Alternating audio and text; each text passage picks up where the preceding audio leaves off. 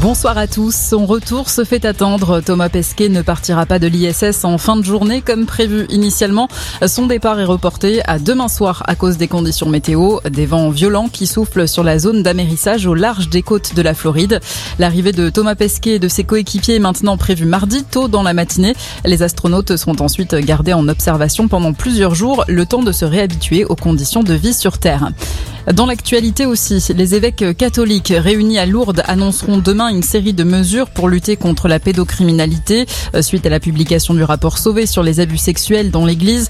On sait déjà que l'indemnisation des victimes sera individualisée comme le souhaitaient les victimes elles-mêmes et non forfaitaire.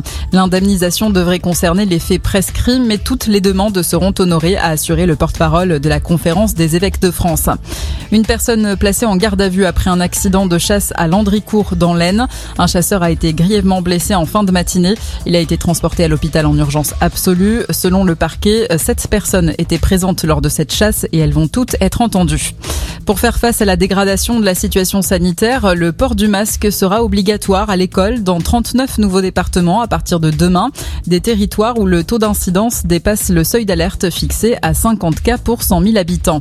La troisième dose du vaccin contre le Covid, le président du Sénat espère que ce sera l'une des annonces claires du président de la République lors de son allocution de mardi soir. C'est ce qu'il a déclaré sur CNews. Mais conditionner le pass sanitaire à la troisième dose, ce serait une atteinte de plus aux libertés, estime Gérard Le foot, 13e journée de Ligue 1, Marseille recevait Metz, les deux clubs se quittent sur un match nul, zéro partout. Autre match nul entre Nantes et Strasbourg, deux partout, et entre Reims et Monaco qui n'ont marqué aucun but.